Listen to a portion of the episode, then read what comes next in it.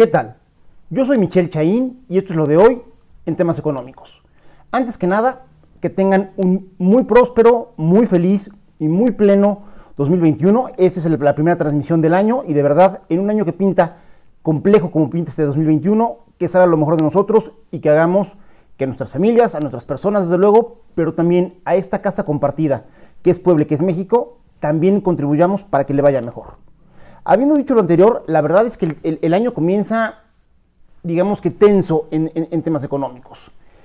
Y un poco tenso porque pareciera que todo lo que vivimos el año pasado no dejó muchos aprendizajes entre los tomadores de decisiones que lo debían de tomar.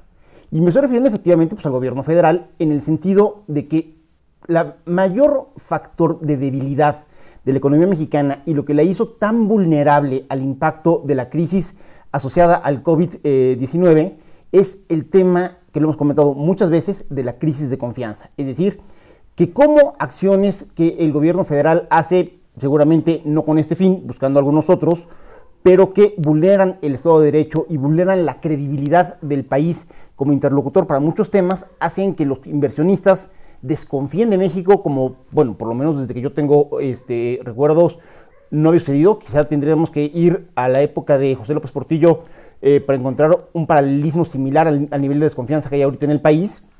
Y eso ha hecho que no haya inversiones. Consistentemente la inversión fija bruta está este, entrando negativo haciendo el comparativo interanual.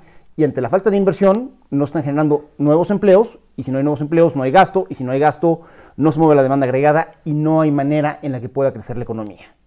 Y eso se los comento porque, pues, por tonto que suene y por este, aunque parece que estoy dando este, una clase de niños chiquitos hablando de fábulas, pero así es.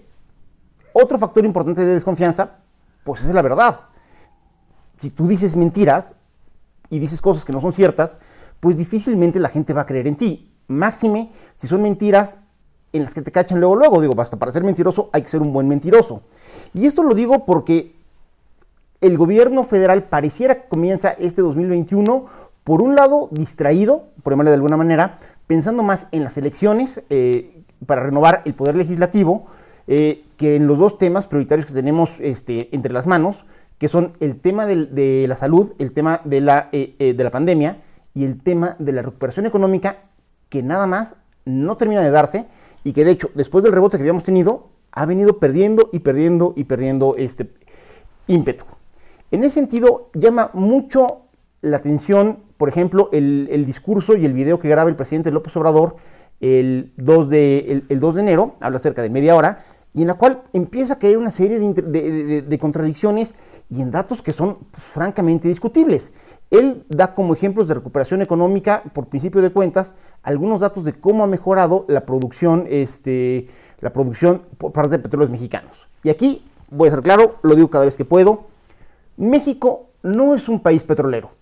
México lo fue. Hubo un momento en los 80 en las que la única manera que tenía México de hacerse de divisas para poder defender, eh, defender el tipo de cambio y poderse hacer de insumos industriales era a través de la venta del hidrocarburo. Pero eso ya cambió. Previo a la crisis, en realidad las exportaciones petroleras dentro de las exportaciones totales del país eran únicamente el 5%. Desde luego, el petróleo es importantísimo, no estamos para desperdiciarlo, además de que le queda ya poco tiempo este, de ser el rey de los, de los energéticos, por de alguna manera, y hay que aprovechar lo que todavía tenemos de reservas, pero México ya no es una economía petrolizada. En ese sentido, el interés y los recursos y el esfuerzo que se le está metiendo para tratar de, apalancar a la, empresa, a petróleos mexicanos, ahí con el, eh, con el agrónomo Oropesa, pues la verdad es que no son proporcionales a la importancia que tiene Pemex pues, dentro de la economía global, donde sectores como el aeroespacial o el automotriz, que tenemos aquí en Puebla, son mucho más importantes.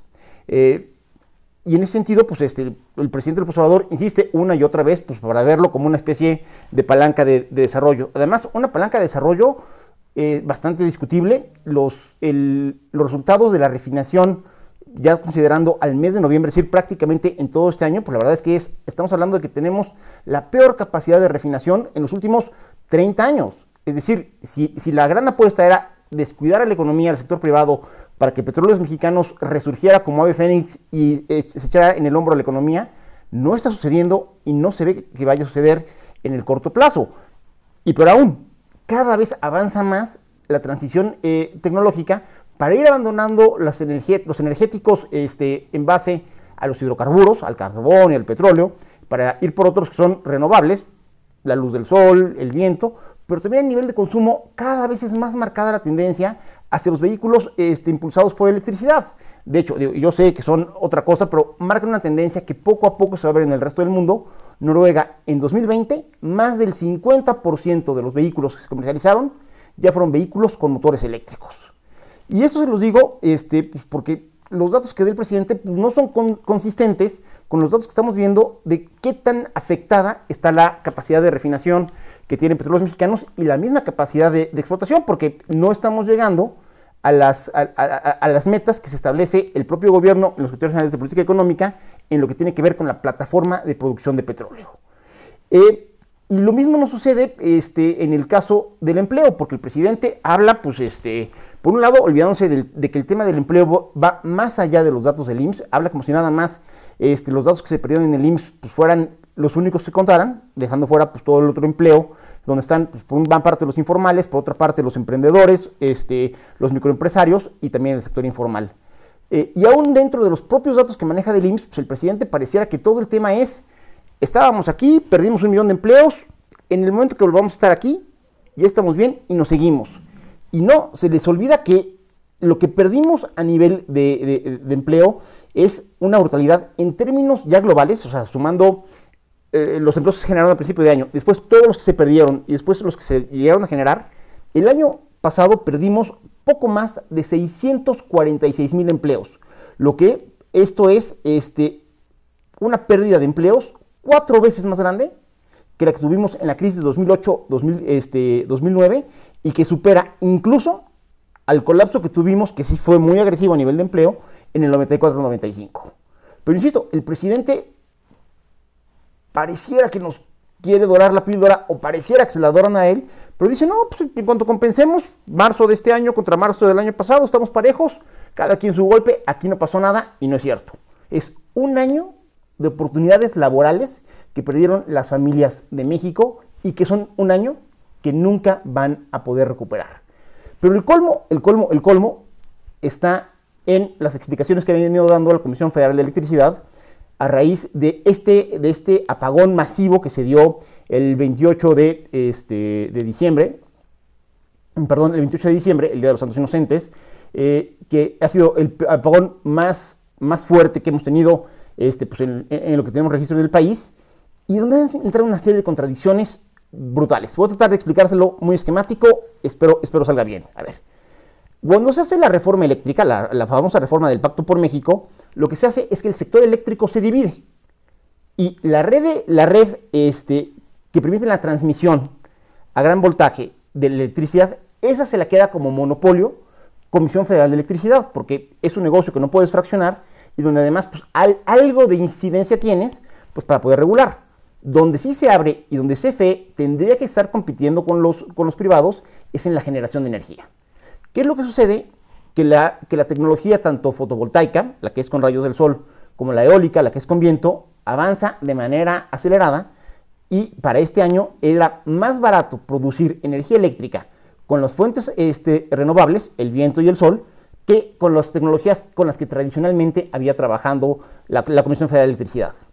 En ese momento, la secretaria de Energía, Rocionale, la muy polémica Rocionale, eh, carga con todo en contra de los privados que habían invertido algo así como 20 mil millones de dólares en el país, en ese sector, de manera pues, totalmente legítima y de acuerdo a las leyes. Se pasan las leyes por el arco del triunfo, empieza una campaña muy agresiva en contra de los privados. Y en ese sentido lo que se buscó hacer es darle prioridad en el acceso perdón, a la red de transmisión, no al que te ofreciera mejor precio, que era como se llama este manejado, sino al que cumpliera con un criterio, digamos que lo sacan un poquitín de la manga, este, de, no de, no eh, eh, de, no ser intermitente. Perdón. Es decir, lo que decía o lo que explicó Rocionale en diferentes entrevistas es que los, los, pequeños productores eran muy inestables y que en ese sentido eh, afectaban a la, a la red de transmisión y que por lo tanto se le iba a dar preferencia a los productores, a, bueno, a, las tecnologías y a la producción de la CFE, porque aunque fuera más cara y más contaminante, iba a permitir que hubiera mayor estabilidad en la, en la red en su conjunto. Eso es lo que nos dice. Estábamos en esas cuando de repente, insisto, en diciembre del año pasado se da este, este vagón, literalmente el argumento de Rocional de que se iba a privilegiar a la tecnología contaminante este, y cara de, CFE se cae, se cae en el mismo momento que se, que se da el apagón, pero lo más increíble viene después del apagón, porque tiene que salir CFE a dar una explicación técnica de por qué sucede. Y lo que nos dicen es que es culpa del neoliberalismo una vez más, hablan del Poder Judicial, hablan de los productores, a ver, hablan de meterle más dinero público al tema de la generación cuando el gobierno no tendría por qué meterle dinero ya al, tema de generación, porque hay muchos privados en el mercado donde si tuviéramos buenas reglas del juego y las respetáramos, ellos serían dispuestos a hacer esas inversiones y el Estado podría ocupar esa lana para otros temas más importantes donde los privados no van a poder entrar, como a lo mejor es el tema de la vacuna o como a lo mejor es otros temas de reactivación o de justicia social. Pero lo que nos dicen es que hay que meterle más lana a un sector donde el Estado ya no tendría por qué meterle. Pero eso sí, de la red de transmisión a la que hay que darle mantenimiento, que cuesta una lana y que además hay que irla modernizando, de eso no nos hablan. Es decir, CFE pide que se ponga dinero de nosotros, de nuestros impuestos, en un sector donde él ya no es el único jugador, pero está descuidando la red de transmisión de donde presumiblemente se generó el, este, el, apagón. Y además está el sainete este, inverosímil, del, incendio de los pastizales en Tamaulipas. La explicación que da la Comisión Federal de Electricidad, que técnicamente sí puede ser, es que se dio un incendio, que hizo que se ionizara el ambiente, y eso generó, pues, como si tocara tierra este, un cable de alta tensión, y fue lo que tronó la red. ¿Puede suceder? Sí. ¿Dónde está el problema? Que para justificar esa explicación presentaron un supuesto oficio de protección civil de Tamaulipas que resultó ser más falso que un billete de tres pesos. En ese, en ese sentido, y son de las cosas que preocupan, parecería que el gobierno federal está viendo cuál es, como sociedad, nuestra tolerancia a las mentiras. Y cada vez son mentiras que van más y más y más. Y parecería que no pasa nada. Y miren, yo sé que el comparativo con los Estados Unidos de repente es odioso, pero hay que recordar, cuando Bill Clinton le hicieron el proceso de impeachment, que casi, casi, casi le costó a la Casa Blanca, no fue porque hubiera tenido un amorío con Mónica Lewinsky. Ahora sí que ahí sí cada quien sus cubas. El tema fue que en un acto oficial, en, una, en, en un acto donde tendría que estar hablando a nombre del presidente de los Estados Unidos, él lo negó. Y había sido una mentira. Y lo que le iba a costar el puesto a Bill Clinton era el haber mentido. Y aquí nos estamos acostumbrando a que nos mientan un día sí y otro también. Y ya que vienen las elecciones, se los digo, señores candidatos a diputados federales, si uno quiere mi voto y se lo firmo desde ahorita que voto por él y hasta le ayudo a hacer campaña, ¿quién promueve una iniciativa para castigar a los servidores públicos de cualquier nivel de gobierno que le mientan a sus ciudadanos. Estaría interesante, ¿no? Yo soy Michelle Chaín y esto es lo de hoy en temas económicos.